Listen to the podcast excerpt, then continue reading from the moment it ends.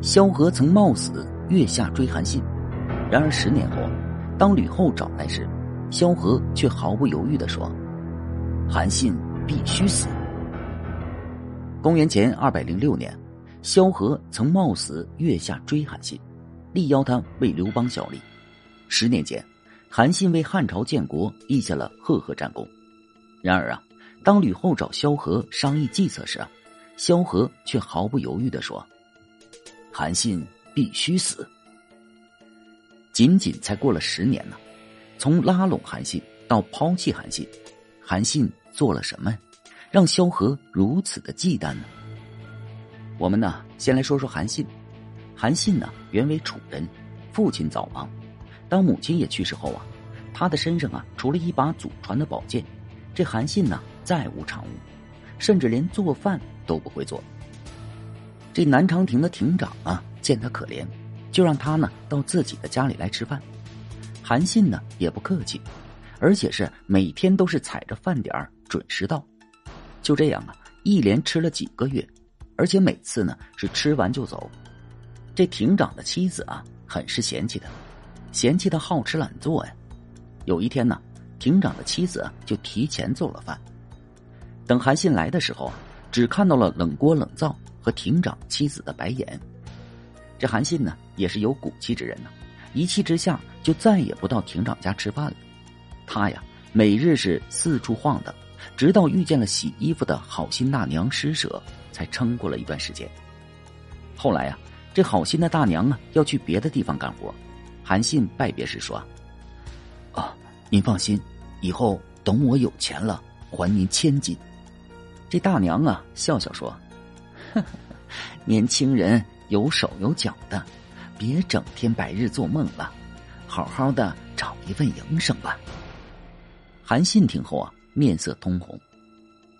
其实这韩信呢，也并非没有志向，他呢，渴望的是和祖先一样上阵杀敌。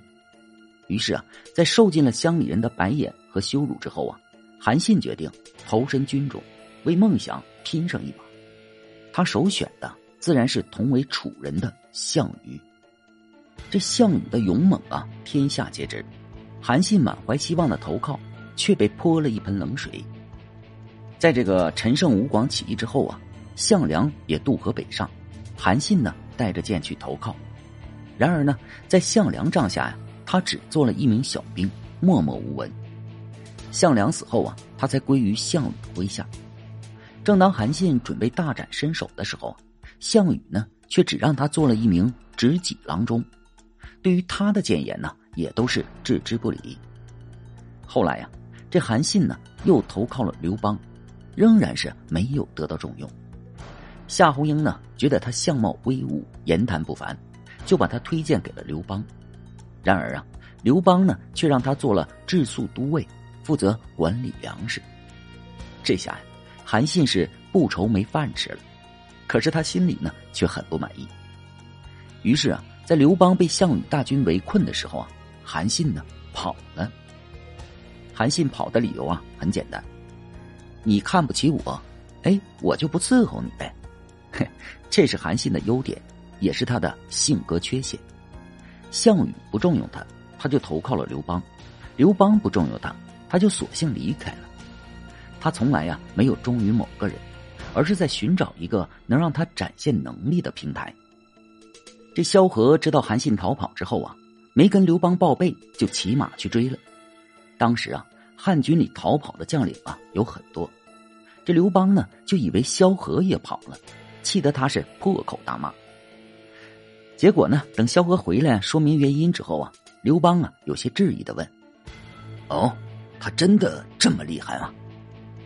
萧何回答说。嗯，是的。如果您只想做个汉中王，韩信可有可无；但是您志在天下，韩信呢就必不可少。刘邦犹豫道：“哦，那那我封他做将军。”萧何却摇摇头，回答说：“嗯，封他做大将军，不然他还是会跑的。”就这样呢，刘邦照做了。韩信呢？果然给了他一个大惊喜。韩信呢，被封为大将军之后啊，给刘邦分析天下的大事，第一句就是“项羽是妇人之仁”。他说：“啊，项羽仅有匹夫之勇，不如汉王您能知人善用。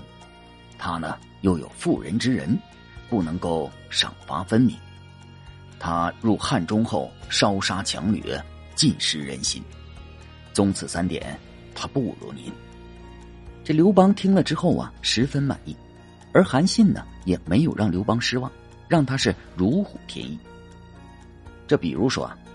魏王豹背信弃义，韩信呢布设疑兵，以穆英否杜军，虏魏王，获魏地。趁势啊大破代军，生擒代相夏说。景京之战攻破赵军，生擒赵王歇，使北方之地归附汉王。垓下之战，领军五十万，大败楚军，全歼十万人，项羽自刎而死。这还有啊。在刘邦遇到危机时啊，韩信呢总能帮他转危为安。可以说啊，如果没有韩信呢，刘邦在楚汉战争中的胜负啊还未可知。但是啊，尽管韩信能帮刘邦接连取胜，他的性格缺陷呢却在这个期间呢暴露无遗，也给了萧何忌惮他、刘邦不得不杀他的理由。李时齐呀劝降齐王田广。田广呢，献齐国七十余城归汉。这无仗可打的韩信呢，心中不满，竟然背弃了李时齐已经与齐王签好的盟约，攻打齐国。李时齐被愤怒的齐王烹杀了。这打下齐国之后啊，韩信又置刘邦的安危不顾，反而是趁机要挟刘邦，封自己做了代齐王。刘邦屈辱答应，这些啊，都埋下了刘邦想要除掉韩信的前因。刘邦啊，曾多次收缴韩信的兵权，韩信呢都不知收敛。后来啊，有人告韩信谋反，韩信呢被削去王位，贬为淮阴侯。他呢竟然当着使者的面抱怨说：“哼，真是狡兔死，走狗烹啊！”不满之心呢溢于言表。这还有一次啊，樊哙送别韩信时，当众跪下说：“恭送大王。”韩信呢，不仅是欣然答应了，还在出门后啊，自嘲的说：“哼，我居然活到了和樊哙这种人为伍的地步。”这樊哙呀，可是吕后的妹夫啊，刘邦的原始人马。韩信呢，竟然对他是不屑一顾，高傲尽显呐。后来呀，随着积怨越来越深，韩信和陈豨呢商量谋反，可是呢，被一位手下的弟弟向吕后给告发了。吕后啊，便和萧何把他骗到了长乐宫里，让武士啊将其诛杀了。一代名将啊，竟被诱杀，可悲可叹。但是啊，韩信呢必须死，这个呢又是一个历史的必然。他呀，趁着刘邦的危机要挟封王，居功自傲，不屑同进，被刘邦忌惮又不知收敛，这些都是他一步步走向死亡的原因。而且啊，自秦朝以后，我国已经从封建列国走向了皇权一统，列土封王违背了历史的潮流。成功者啊，总是不约而同的顺应时代的需要。韩信的思维啊，还停留在先秦时代。当你背离时代的时候啊，时代也会抛弃你。所以呢，韩信必须死。对此，您是怎么看的呢？欢迎留言。感谢您支持部落，欢迎关注和点赞。